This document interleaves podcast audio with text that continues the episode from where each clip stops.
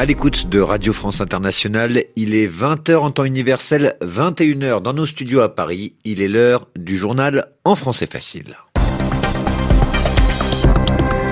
Raphaël Delvolvé. Et avec moi pour présenter ce journal en français facile, Zéphirin Quadio. Bonsoir Zéphirin. Bonsoir Raphaël, bonsoir à toutes et à tous. Dans quelques secondes, nous allons parler de football. Le club français de Lyon vient de finir son match contre Saint-Pétersbourg en Ligue des Champions. Un match que Lyon a perdu sur le score de 2 à 0. Ce mauvais résultat va compliquer les choses pour Lyon qui a moins de chances désormais de se qualifier pour la suite de la compétition. Et puis nous parlerons également de politique européenne. La nouvelle commission de l'Union européenne a été élue au Parlement ce mercredi. Pour la première fois, c'est une femme qui exercera le pouvoir exécutif. Elle s'appelle Ursula von der Leyen. Et puis direction ensuite l'Iran. Après les manifestations du milieu du mois de novembre, on ne connaît toujours pas le nombre exact de morts qu'il y a eu car les manifestations ont été réprimées par les forces de l'ordre. Les autorités iraniennes parlent de 5 morts, mais d'autres sources d'informations parlent de plus de 100 personnes tuées. Et puis nous irons aussi au Venezuela. Le pays s'enfonce encore un peu plus dans la crise économique. La production de café est prévue pour être très faible cette année. Elle s'effondrerait de 80%. C'est une mauvaise nouvelle hein, supplémentaire pour ce pays, pays déjà en grave difficulté. Le journal. Le journal. En français facile. Et tout de suite, on prend la direction euh, de la Russie. Nous allons à Saint-Pétersbourg où le club de football de Lyon jouait un match important en Ligue des Champions, la plus prestigieuse des compétitions euh, de football en Europe.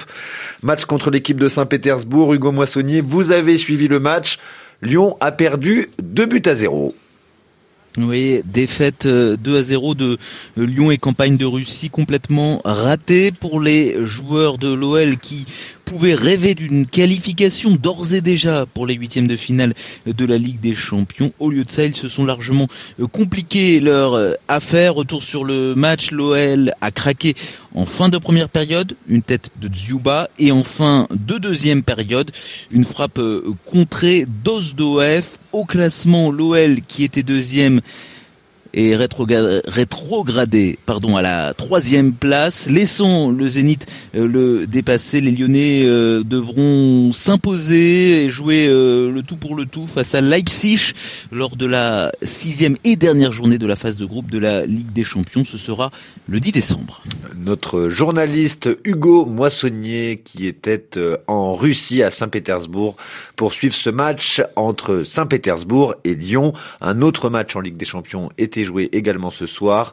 Match nul, deux buts partout entre Valence, un club espagnol, et Chelsea, un club anglais. Dans l'actualité également, Raphaël, Ursula von der Leyen sera bien la future présidente de la Commission européenne. Elle est allemande et entrera en fonction le 1er décembre prochain. C'est maintenant certain puisque le Parlement européen à Strasbourg, en France, lui a donné son feu vert. Donner son feu vert est une expression française pour dire donner son accord. Une large majorité de députés européens ont donc dit oui à cette nouvelle commission. Les détails de notre envoyé spécial à Strasbourg, Juliette Garbrand. Soulagée, Ursula von der Leyen a accueilli avec un grand sourire et l'air visiblement rassuré le verdict des députés européens. Sur 707 voix, 461 pour, 157 contre et 89 abstentions. C'est mieux que ce que les calculs hypothétiques, certes, laissaient entendre. Sans doute son discours de ce matin a-t-il convaincu quelques-uns. C'est mieux aussi que pour la précédente commission. Elle a été soutenue par les conservateurs et le groupe centriste Renew et par les socialistes et démocrates qui saluent des ambitions inédites en matière sociale et environnementale. L'abstention des Verts ne les empêchera pas d'avoir une bonne collaboration avec la Commission, a déclaré la chef de file écologiste Ska Keller, mais certains différents ont empêché le vote pour. En particulier, l'attribution du portefeuille de l'élargissement, qui veille au respect de l'état de droit, à un proche du gouvernement hongrois de Viktor Orban. Il n'y a plus qu'à se mettre au travail. La nouvelle commission prend ses fonctions le 1er décembre. Ursula von der Leyen dévoilera les grandes lignes de son New Deal pour la préservation de la planète dès le 11 décembre, à la veille du Conseil européen.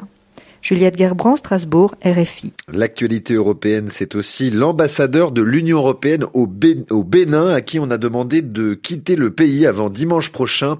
Oliver Netteux, c'est ainsi qu'il s'appelle. Il est accusé par le gouvernement béninois d'activités non conformes à ses fonctions. En France, un hommage national sera rendu la, semaine prochaine aux 13 militaires français morts au Mali, lundi. Une cérémonie aura lieu lundi prochain aux Invalides, un monument situé à Paris et où est notamment enterré Napoléon. La présidence française doit communiquer plus de détails sur le déroulé de la cérémonie. Et puis la ministre des Armées, Florence Parly, est arrivée en fin d'après-midi ce mercredi sur la base militaire française dans la ville de Gao, située dans le Nord Mali. Elle est euh, elle s'est euh, notamment recueillie devant les dépouilles des soldats défunts. Ils sont morts, on le rappelle, dans un accident d'hélicoptère. En Iran, le 15 décembre dernier, des manifestations importantes avaient eu lieu. On ne sait pas exactement le nombre de morts qu'il y a eu pendant euh, les manifestations de ce mercredi. Mouvement déclenché le 15 novembre, excusez-nous, euh, dernier par la hausse du prix de l'essence. L'ayatollah Khamenei à Téhéran affirme aujourd'hui qu'il s'agissait d'un complot dangereux. D'après les autorités de l'Iran, il y a eu cinq morts pendant ces mouvements, mais des organisations non gouvernementales qu'on résume parfois par ONG, comme Amnesty International, évoquent le chiffre de 143 morts. Une autre ONG, Human Rights Watch, accuse l'Iran d'avoir fait exprès de cacher le vrai chiffre. C'est aussi l'avis de l'ancien député iranien et avocat Rassem Choleh Sadi. Nous sommes inquiets pour les personnes arrêtées. Même si la loi fondamentale iranienne encadre les arrestations et les détentions, ici la loi est bafouée. Cette inquiétude est d'autant plus grande que par le passé, les forces de sécurité ont toujours agi avec brutalité. Combien de personnes sont mortes dans des circonstances troubles lors de leur arrestation, durant leur détention, ou même dans les palais de justice. C'est ce déplorable antécédent qui nous inquiète. Le pouvoir n'a toujours pas révélé le nombre de personnes arrêtées, et même s'il le faisait, on ne pourrait pas y accorder du crédit. Dans son dernier rapport, Amnesty International parle de 143 tués tout en précisant que le nombre pourrait être plus important. Ici, on parle de centaines de morts. Rassem Cholet Sadi, contacté à Téhéran, la capitale de l'Iran, par la rédaction en persan de RFI. Et puis, autre information concernant l'Iran, le chef de la diplomatie française, Jean-Yves Le Drian, évoque ce mercredi la possibilité de rétablir les sanctions autrefois imposées à l'Iran en raison de ses activités nucléaires. Un accord a été passé depuis avec les grandes puissances, mais l'Iran ne le respecte plus aujourd'hui. Jean-Yves Le Drian déclarait devant le Parlement français que la France se posait la question d'un éventuel rétablissement de ces sanctions. Et nous terminons ce journal par le Venezuela. Le pays vit une grave crise politique et économique. Ainsi, la production de café s'effondre. Elle devrait chuter de 80% cette année, ce qui est énorme. Cela est causé par la chute de la valeur de la monnaie, ce qu'on appelle l'inflation, mais aussi le manque de produits pouvant permettre d'avoir une bonne production de café. En 2019, cette année donc, seules 20 000 tonnes seront produites. Ce n'est même pas assez euh, pour la demande en café au Venezuela. À Caracas, la capitale du pays, les détails de notre journaliste Benjamin Delille. Pour les producteurs de café vénézuéliens, c'est la chute libre, une baisse drastique de la production qui s'explique par deux facteurs principaux.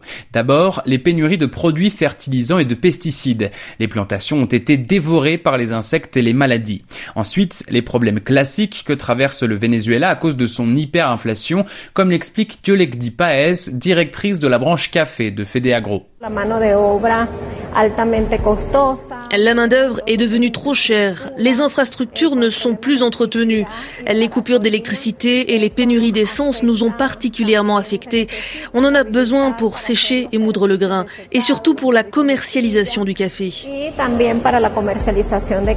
Le Venezuela va donc devoir augmenter énormément ses importations de café s'il veut satisfaire sa demande nationale. Environ 220 000 tonnes par an, soit 11 fois ce qui a été cueilli en 2019. Les prix vont donc augmenter, les pénuries aussi, et de nombreux foyers vénézuéliens vont devoir se passer de leur traditionnel café.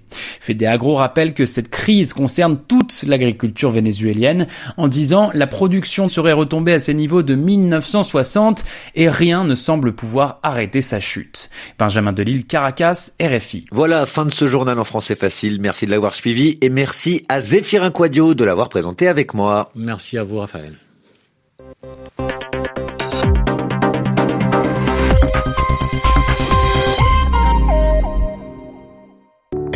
Qu'est-ce que tu regardes